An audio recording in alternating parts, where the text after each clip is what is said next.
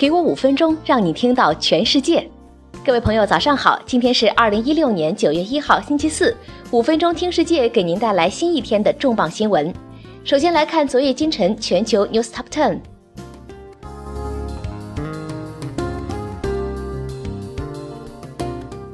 欧盟宣布，苹果公司需支付一百三十亿欧元的税款。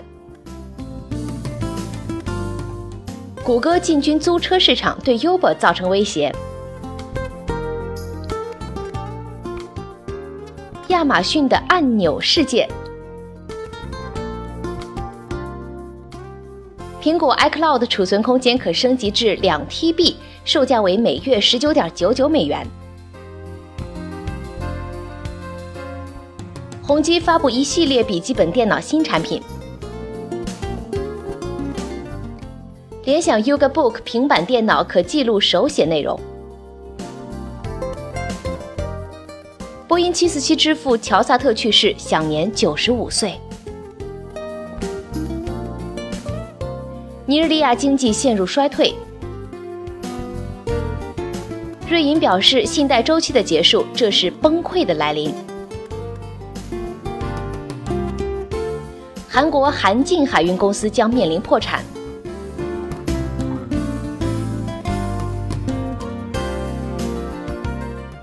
详细内容请阅读公众号正文。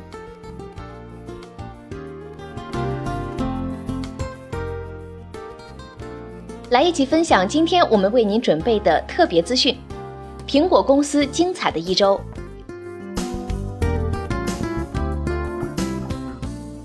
这一周对于苹果公司来说是忙忙碌碌的一周，也是多事的一周。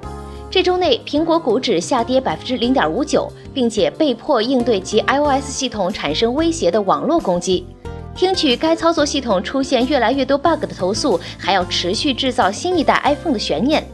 在这期间，人们得到关于苹果模仿 Snapchat 的消息，同时呢，也知道他们是世界上最善于依靠智能手机赚钱的企业。而这周同样是值得庆祝的一周。周三，苹果 CEO 蒂姆·库克刚刚度过了五十岁生日。总之呢，我们正处在慵懒的夏末时光，但是苹果的新闻从来没有减少。下面你将听到最全的苹果本周新闻资讯。一，史蒂夫·沃斯尼亚克警告苹果，取消耳机插孔将会导致一大批用户的流失。有报道称，苹果的下一代手机 iPhone 七将会使用双扬声器托架的设计，并因此放弃使用耳机插孔。在接受澳大利亚财经周刊采访时，沃兹尼亚克对这则报道进行了回答：这将可能是苹果手机首次不使用耳机插孔。二，根据移动科技服务运营商布兰科科技公司的统计数据，苹果系统崩溃率史上首次超过了安卓系统。崩溃率是指测量操作系统内应用以及其他小故障的发生频率。布兰克公司调查结果显示，二季度百分之五十八的苹果手机用户遇到过至少一项应用程序 bug，一季度呢这一数字仅为百分之二十五，而同期安卓手机的崩溃率为百分之三十五。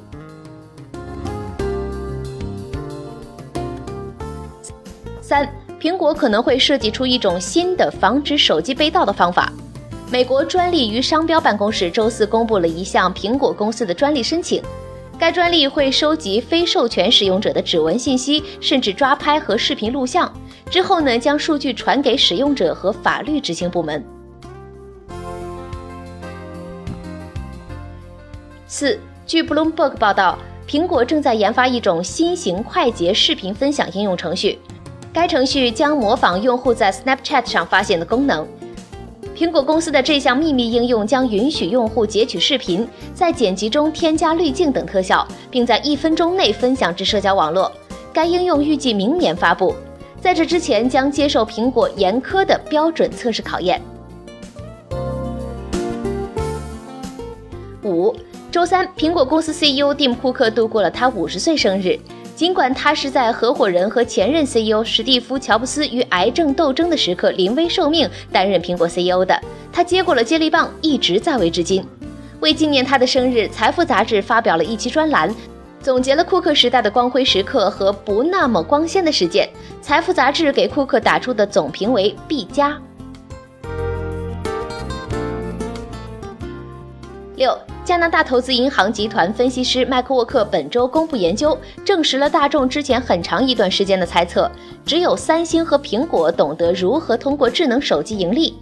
他根据公司报表以及自己的判断进行了研究。研究数据表明，二季度每部苹果手机能获得百分之三十八的营业利润，三星这一数据是百分之十七，其他所有主流手机制造商要么亏损，要么不赚不赔。总体来说，苹果和三星创造了手机行业所有的手机利润。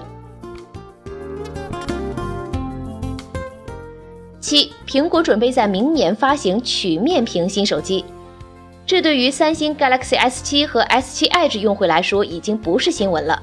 苹果的曲面屏手机特色将与上述两款手机相类似，并将配备4.7英寸和5.5英寸两种尺寸。根据尼康公司的消息源，曲面屏的苹果新机也许会拥有一面超过5.5英寸的屏幕。八，本周苹果收购了一个名叫 Glimps 的小型医疗类创业公司，收购资金未对外公布。Glimps 于二零一三年在硅谷成立，旨在为每名美国公民提供个性化和可分享的医疗服务。该公司的产品监测从心率到体内钾含量的各项生理数据，为医生和患者提供患者身体健康状况的历史记录。这是苹果扩大医疗产业服务的一项举措。九。一则报道称，环球音乐集团将不再为苹果音乐提供独家歌曲资源。该集团此前一直为苹果音乐提供独家音乐资源，但在扩展业务到诸如 Spotify 的其他服务商之后，他们终止了这一服务。苹果使用独家授权音乐服务来吸引用户，并与 Spotify 等其他服务商提供不同的服务类型。十，苹果 CEO 蒂姆·库克近日为民主党总统候选人希拉里·克林顿发起了竞选资金筹集活动。据报道，该活动的入场券票价高达五万美元。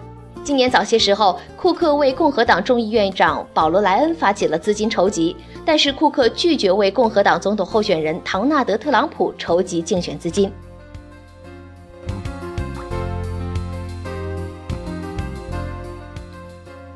好了，今天的分享就是这样了。同时，更多新鲜资讯，您可以关注微信公众号“五分钟听世界”，我们将在第一时间为您传递全球重磅资讯，有度、有声、有料的新闻就在这里。明天见，再会。